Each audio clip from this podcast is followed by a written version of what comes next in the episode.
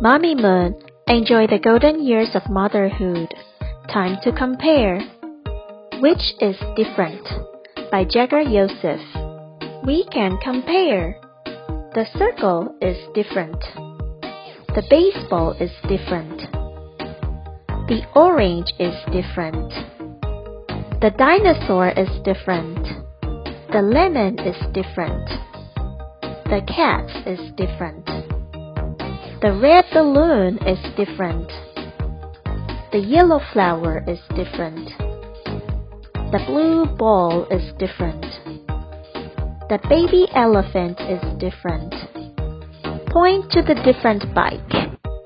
Boys and girls, do you know how to compare? Can you find the different one among like objects? Look around and find some objects. Tell your parents if you can find the differences.